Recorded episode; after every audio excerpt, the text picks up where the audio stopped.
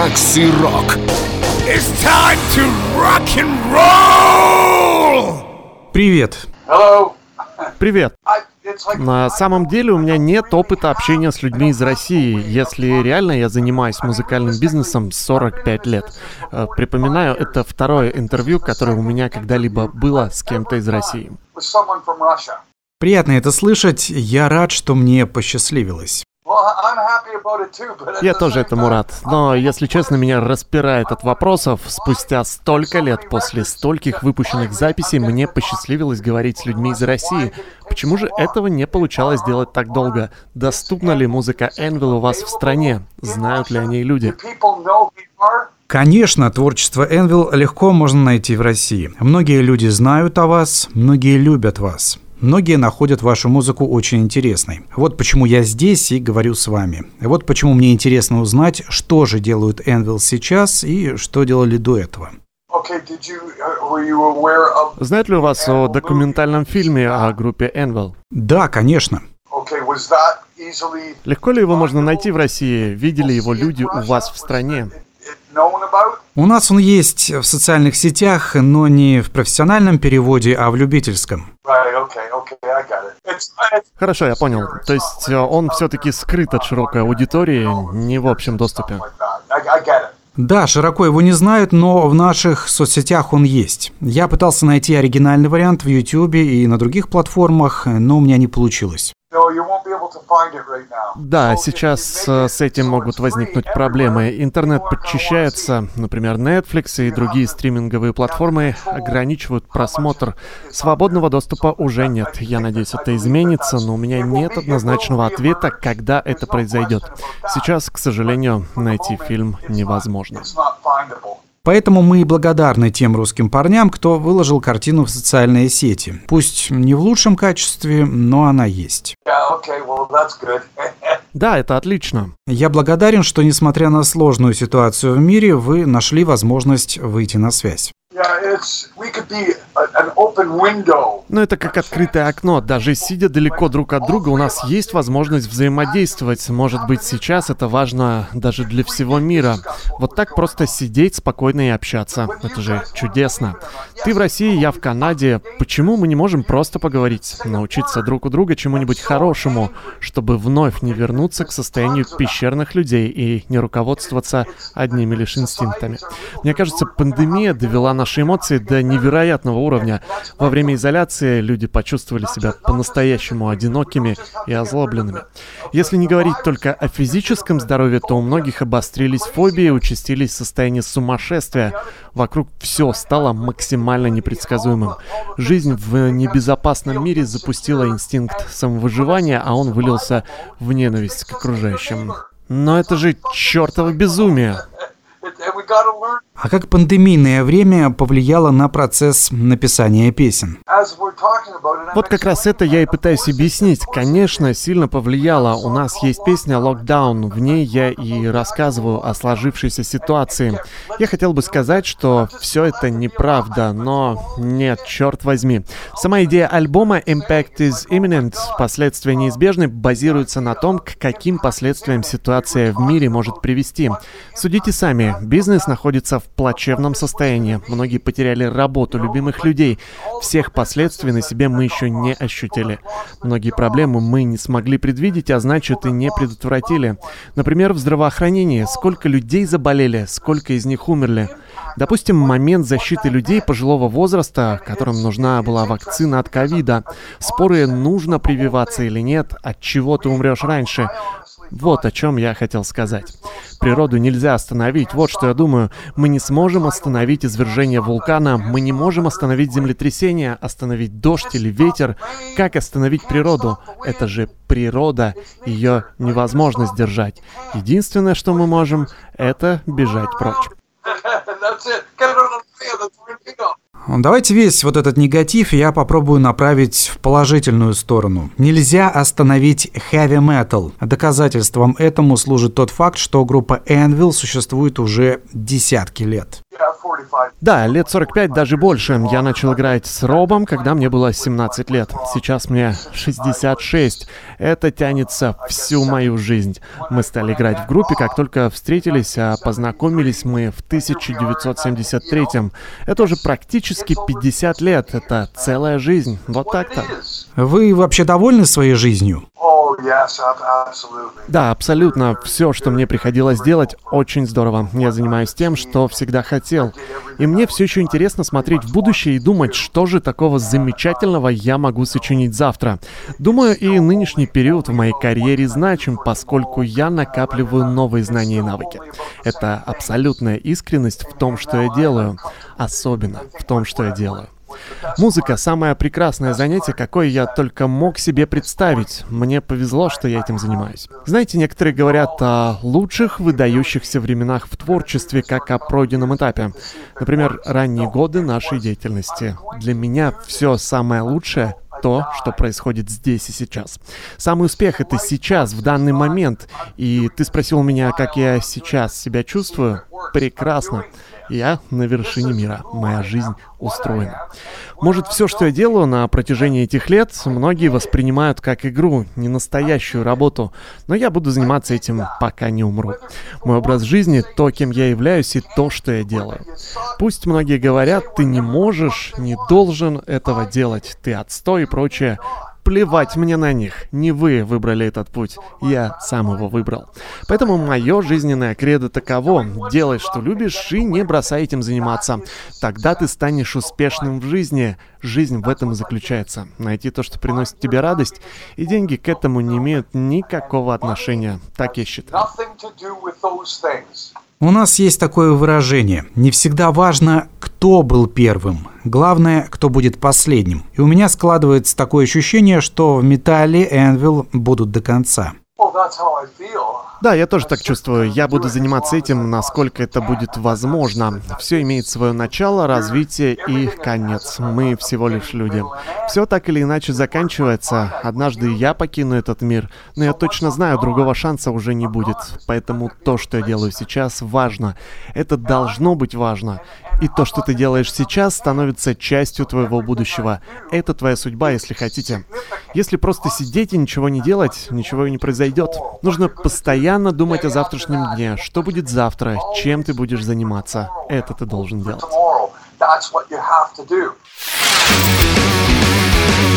Вас раскачает Макси Рок. В эфире радио «Восток России». Что для вас значит heavy metal и как вы стали гитаристом? В этом не было чего-то особенного. Я заинтересовался гитарной музыкой еще ребенком. Тогда я услышал Чака Берри и Элвиса Пресли. Когда я все это увидел, я подумал, мне это нравится. Спустя время появились Битлз, и я уже был к этому готов. Я же 56-го года рождения. Когда на арену вышли Битлз, мне было уже тогда лет 10. Получается, мое увлечение сформировалось во времена рок-н-ролла. Заключительный этап моего становления наступил, когда я начал играть на гитаре. Тогда я взял курс и придерживаюсь его всю свою жизнь. Я видел Чака Берри, Битлз, Роллинг Стоунс, Джимми Хендрикса, Крим, Элвина Ли. Мне довелось увидеть множество гитаристов. Просто огромное количество группы имен. Все это можно называть как угодно. Heavy metal, death metal и прочие направления. В конце концов, все это гитарная музыка. И все. Не нужно использовать множество всяких названий и определений. Это музыка, которую исполняют на электрогитаре. Это, возможно, самая революционная вещь, которая когда-либо случалась в музыкальной истории, в истории человечества. Один инструмент, который затмил все остальные. В любом музыкальном направлении так или иначе используется гитара. Это феноменально. Это гитарная музыка. Это то, что зажигает меня и то, что я очень люблю. Это какая-то невообразимая магия.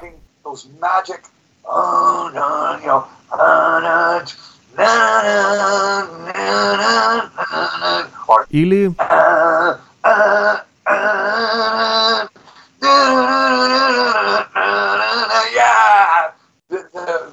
То есть ощущение музыки с невероятной мощью. Вот что меня заводит, и я это люблю.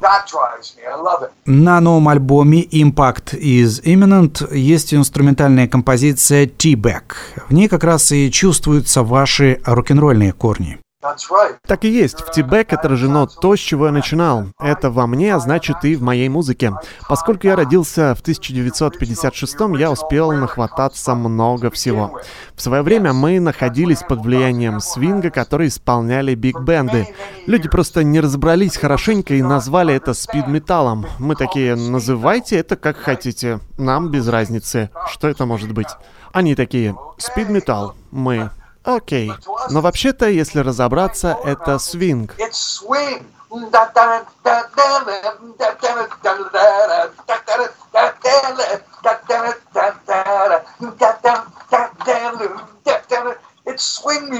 Это свинг, но все такие, это спид метал. Ну хорошо. Позже мы даже стали использовать духовые инструменты. На альбоме 2011 года Juggernaut of Justice у нас была композиция Swing Thing. Потом я подумал, почему бы не сделать что-то подобное, но без духовых, просто рок-н-ролл. Мы решили назвать произведение T-Back. T-Back — это Саша Джерваси, парень, который снимает фильмы. У него было такое прозвище, когда он был ребенком. С ним мы впервые встретились в 1982 году в Лондоне, Англия, в клубе Марки. Ему было тогда 15, мне где-то лет 25. Спустя 20-30 лет мы повстречались вновь, когда мне было уже около 50, и начали вместе работать над картиной о группе Anvil. Он очень талантливый режиссер и весьма эксцентричный человек, масштабов Стивена Спилберга. Внешне он мне всегда напоминает Гомеса Адамса из «Семейки Адамс». Мы даже стали называть его Гомес. И вот документальный фильм мы сделали, он стал успешным. Мы, вдохновленные съемками, вернулись к себе в студию и начали работать над музыкальным материалом. Тогда мы и сделали Тибек. После записи у нас остался небольшой кусочек композиции, где звучала моя солирующая гитара. when I play my lead guitar, all you hear is boom, boom, boom, boom, boom, boom, В нем сильно чувствовались элементы свинга и джаза, и продюсер тогда сказал, давайте добавим сюда трубы. Я ответил, нет, нет, нет, нет, нет. Он ответил, мы добавим сюда духовые. Другой наш продюсер работал барабанщиком в военном оркестре, и у него были знакомые из оркестра, кто мог все это дело осуществить. Он тогда сказал, если вам это не понравится и вы не будете это использовать, то платить не придется. Если же вам это подойдет, то тогда заплатите. Так и решили. В итоге, когда я услышал записанный материал, я понял, что это феноменально, весьма впечатляюще. После возник вопрос, какое же название дать композиции? Вы же понимаете, что аранжировка очень сильно меняет характер произведения. Первоначально обе композиции были похожи, но после всех этих дополнений они стали сильно отличаться. В итоге вторую мы назвали Гомес. Вот и получается Тибек и Гомес, два прозвища одного человека, Саши Джерваси. Нет ли у вас желания на будущих релизах отойти от привычного тяжелого металла и двинуться в сторону классического звучания рок-н-ролла? Может быть, нестандартных для вас инструментов? Я думаю, очень важно выходить за горизонты, если ты это можешь, но это нужно делать с большой осторожностью. Это могут воспринять неправильно, здесь есть несколько граней. Правда в том, что нужно исследовать новое, не забредая слишком далеко, чтобы у аудитории не возник вопрос, что это, черт возьми, такое? Этого делать нельзя, иначе можно распрощаться со своей аудиторией. А если создать другой, параллельный проект? Мы уже думали о чем-то подобном, сделать проект, назвать его по-другому. Хотели даже дать ему имя Spec Sunday, надеть классические костюмы и исполнять свинг и джаз. Это был бы все тот же Энвил, но никто бы этого не узнал. С трубами и прочим. То есть целый альбом в духе композиции Гомес. У нас есть мысли сотворить нечто подобное. По мне так, одну композицию на альбоме записать в другом стиле — это нормально и необычно. Даже очень клево. Но если ты хочешь сделать весь альбом нестандартным, то это нужно воплощать в отдельном проекте. А может быть так, вы играли свинг, но получился спид метал. Станете играть спид метал, а получится свинг или джаз. Да, может и так получиться. Когда ты творишь, ты мыслишь в разных направлениях и жанрах. Это словно мяч, которому ты задаешь траекторию во время броска, а он отскакивает от стены и возвращается к тебе совсем под другим углом. И ты не знаешь, откуда он прилетит, чего тебя ждать. Так можно все испоганить. Ты можешь играть супер быстрый спид метал, но это не всегда тебе поможет, ведь нужно для начала написать отличную песню. Надеюсь, ты понимаешь, о чем я.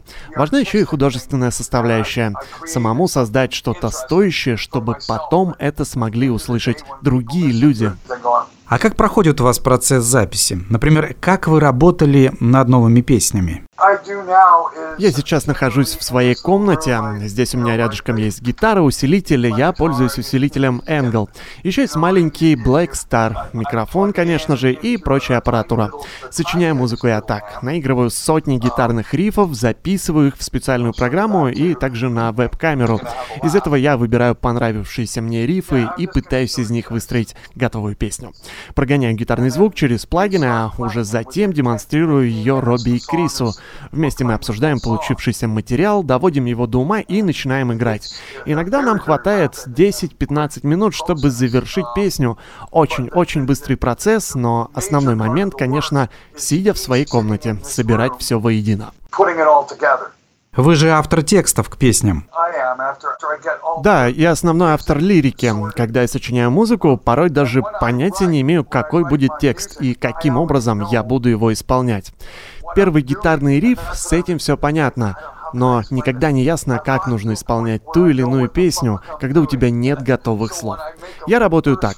Для начала мы записываем все партии инструментов. Гитара, бас, барабаны. Создаем так называемый мультитрек композиции. Я приношу его домой, тщательно отслушиваю материал, каждый его фрагмент в специальной музыкальной программе, чтобы визуально все было видно.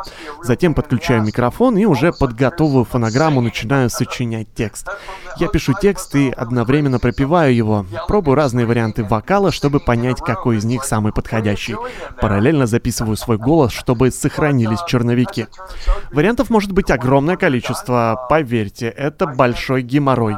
Я вою, кричу, хриплю, чаще пою, в общем, издаю самые разные звуки, подбирая подходящий вариант. Со стороны можно подумать, черт возьми, чем этот чувак там занимается. Далее, когда все готово, есть музыка, слова и записан вокал. Я отправляю готовый файл нашему продюсеру в Германию. После этого он вносит в песню свои поправки, говорит, что лучше изменить, что-то, возможно, нужно добавить или убрать. Частенько он говорит, ничего не меняй, оставь трек в покое, он прекрасно звучит. Таковы основные моменты создания песни. В целом работа проходила хорошо и очень быстро. Когда началась пандемия, она застала нас в туре по Великобритании в 2020 году. Альбом Legal at Last вышел 14 февраля 2020. Спустя месяц, 15 марта, мы отыграли 17 шоу в Англии и вернулись домой, поскольку весь мир закрылся на ключ. Через две недели после окончания тура мы уже начали работать над новым материалом. Когда песни были готовы, мы записали их в Германии летом прошлого года. В октябре мы вернулись домой и уже приступили к работе над следующим релизом. Он будет 20-м в нашей дискографии. К нему уже написано несколько крутых гитарных рифов, то есть за весь этот период, можно сказать, мы подряд сделали три альбома. Макси Рок. Настройся на рок.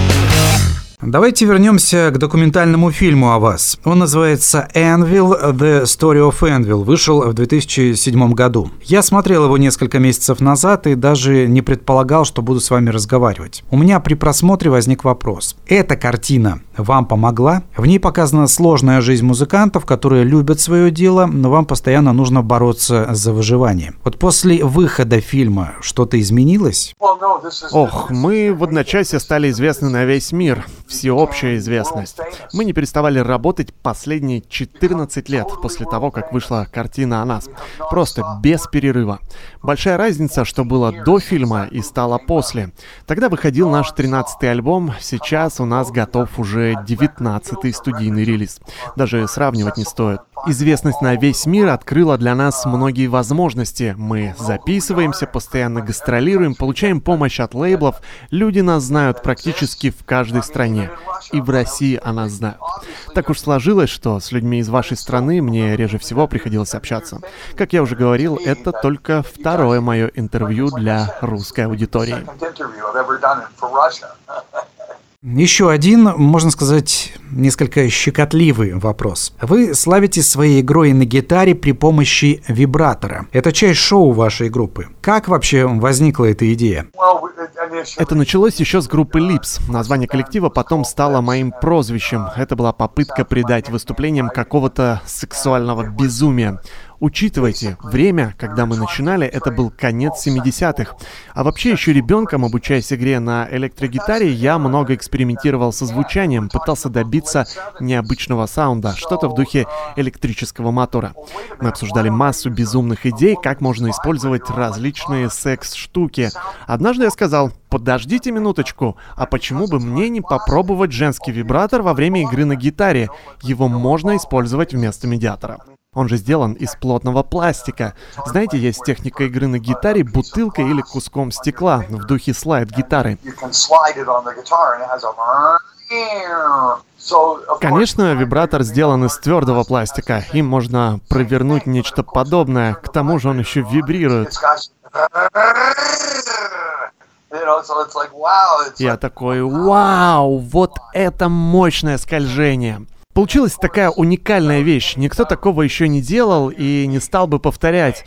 Вот этот парень, что перед тобой, был первым. Со временем это стало нашей фишкой, нашим брендом, если хочешь.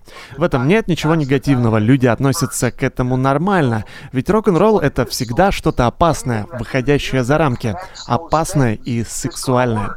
Сексуальность ведь тоже можно воспринимать как нечто негативное, а можно и с положительной стороны. Ты делаешь нечто подобное, и это срабатывает. Ты рискуешь, пробуешь, и все получается. Хотя, с другой стороны, это как хулиганство. Я делаю нечто плохое. Вы только посмотрите, что он вытворяет.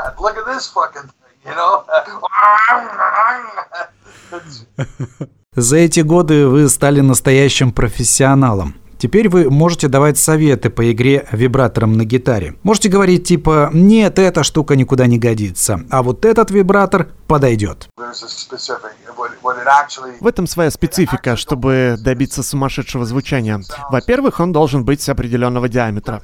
У него должны переключаться скорости, размер также имеет значение. Ты должен видеть струны, когда его держишь и перемещаешь, правильно? И он не должен быть слишком маленьким. Типа, смотрите, что за штучка у меня тут есть есть. Короче, размерчик реального мужика. Видите, это у нас вызывает здоровый смех, значит, все нормально, нет неловких моментов. Это же наша реальность, куда от нее денешься? Еще одна важная вещь. Нужно выбирать модель вибратора с регулятором скорости, чтобы, используя его как медиатор, можно было создавать звук типа...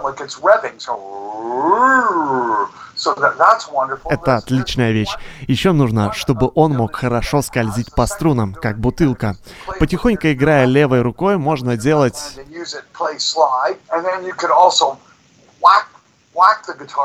Нечто подобное, такие ритмы.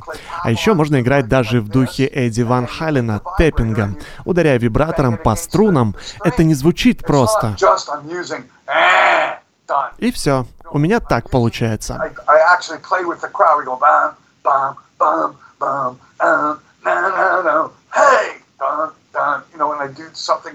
Еще можно делать по-другому.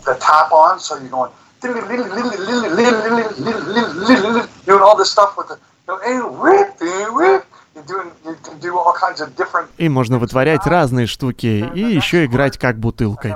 В общем, использовать для музыки, для создания музыки, самых разных звуков, а не только по прямому назначению вибратора. these things have to develop.